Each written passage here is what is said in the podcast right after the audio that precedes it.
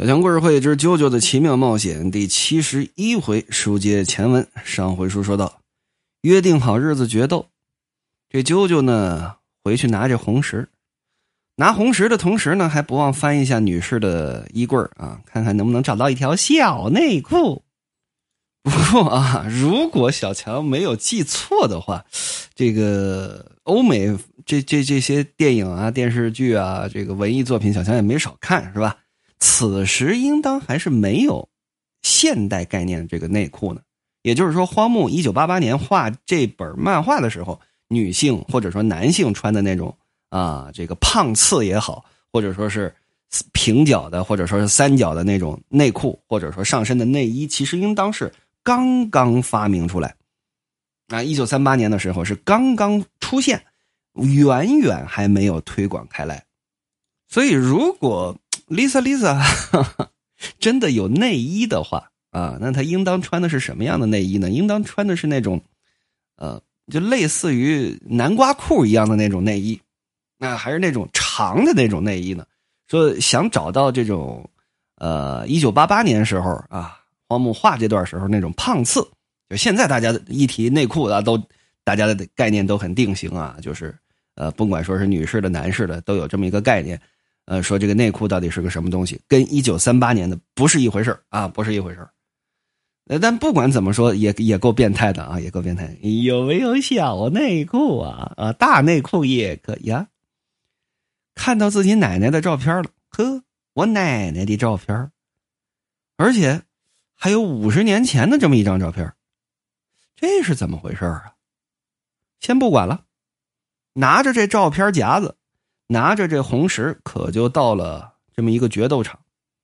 来到这决斗场，但见这月明星稀，两个柱之男已经站在那儿了，身后是无数的吸血鬼们。喂喂，花生烟卷瓜子儿是吧？来来来，买定离手，买定离手啊！这帮吸血鬼呢，跟那起哄架秧子。就见啾啾来至近前。把这艾哲之红石抬起来，掏出一 Zippo 来啊，朝着这艾哲红石这么一打火，歘，这火焰被这艾哲红石给吸收了。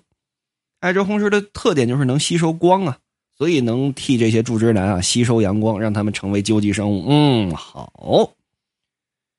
这卡子萨玛说：“言而有信，啊，是个君子。”你们按照约定带来了艾哲之红石，那我们也按照约定与你们进行一对一的决斗。但是这规矩得我们定，没问题吗？没问题。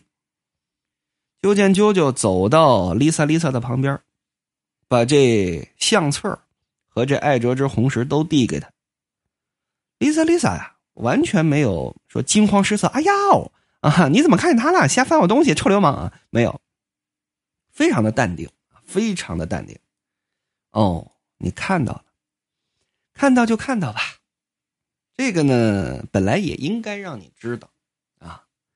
这个照片的确是一八八八年照的，上面就是根儿爷，呃，以及你的奶奶艾莲娜女士。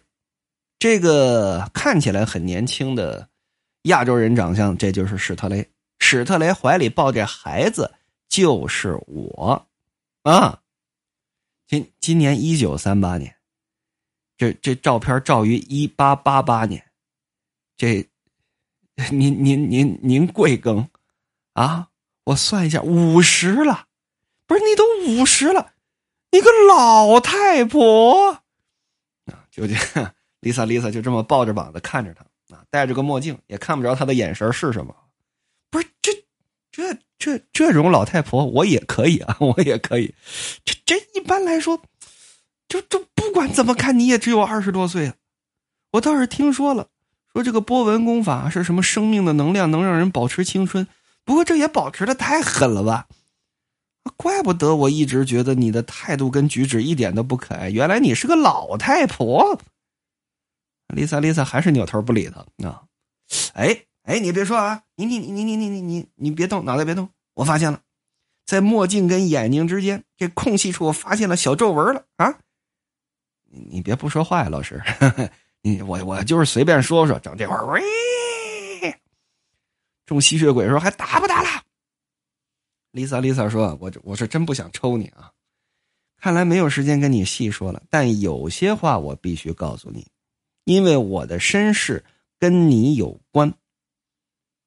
什么？就就您您您您说说，我的双亲就是因为食鬼面而死，而艾莲娜女士救下了当时还是婴儿的我。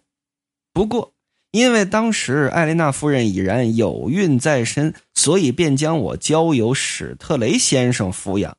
啊，史史特雷不错，我正是龙象波日宫的继承人，是史特雷传授给我波纹功法，艾哲之红石也是从史特雷的手中继承而来的。那就相当于是你的养父，不错。史特雷先生因为恐惧衰老而陷入了疯狂，这的确是悲剧。得知他败在你的手上之后，我的心情十分的复杂，想必这也是不可避免的命运吧？怎么会这样啊？这这舅舅心说，我现在越来越纠结这些事儿了。你这这我们之间这个关系七拐八绕的，哦，感情这 Lisa Lisa 她还背负着如此惨痛的人生。行了，别瞎想了，就说到这儿了。再看远处，有着马蹄子奔腾之声。怎么回事啊？旁边那帮吸血鬼啊，不理睬。这帮吸血鬼还搁那花生瓜子，烟酒人血啊。这个来来来，把脚挪一下把脚挪一下。下注的在那边啊，买吃好的在这边，正跟那。起着哄呢。完全没有注意到这马蹄声，哎，不对，这地面在震颤。啾啾感受到了，就见卡子微微这么一笑，哦，来了。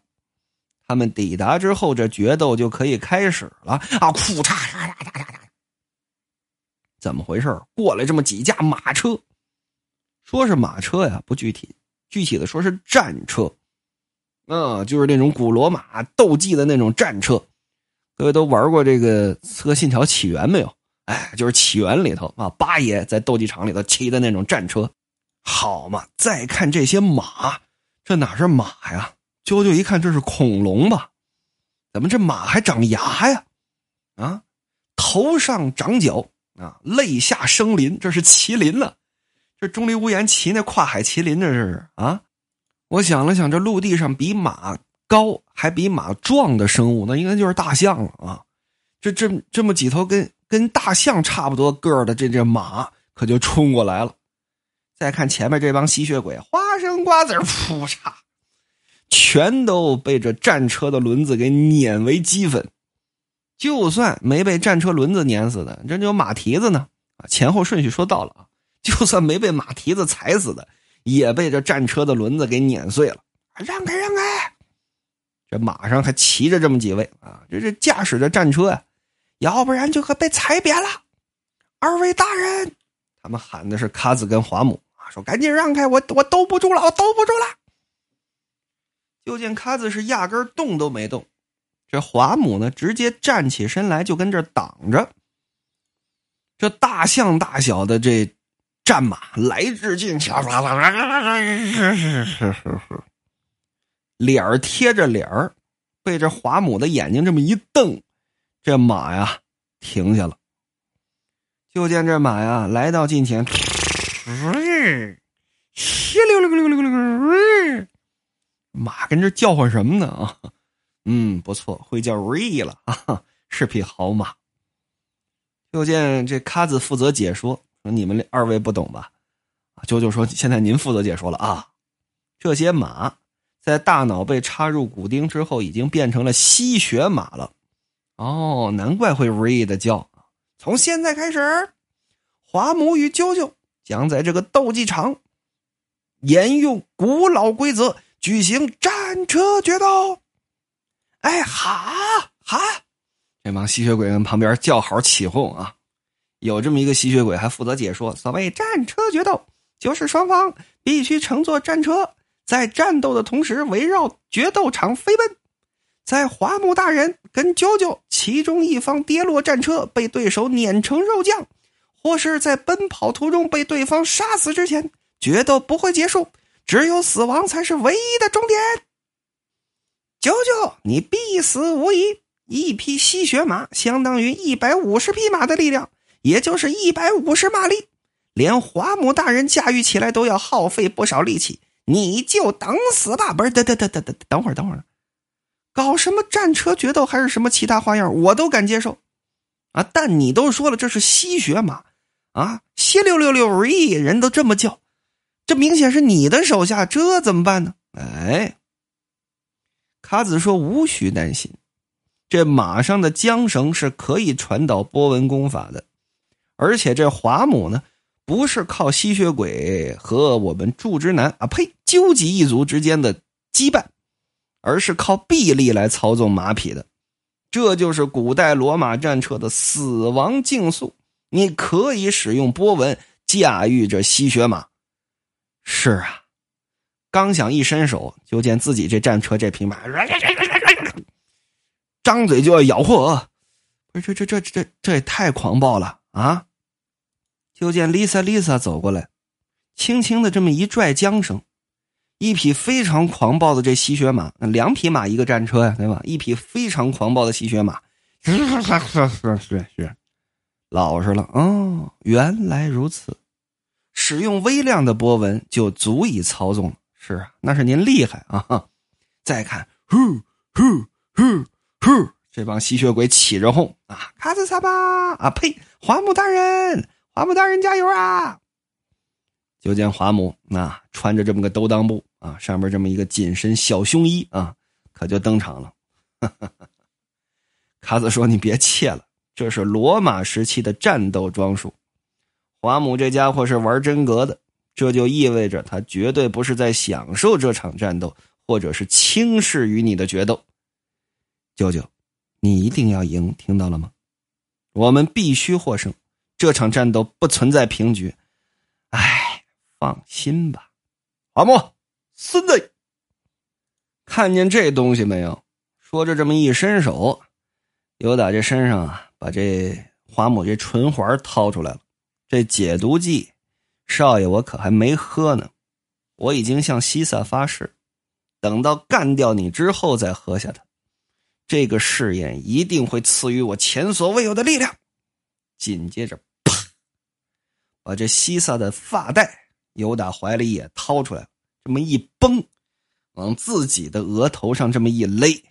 西萨，你在天有灵，好兄弟，跟我一起作战。把这西萨的头巾往自己的头上这么一系，飞身纵跃，往这战车上这么一跳，来，你放。马来着。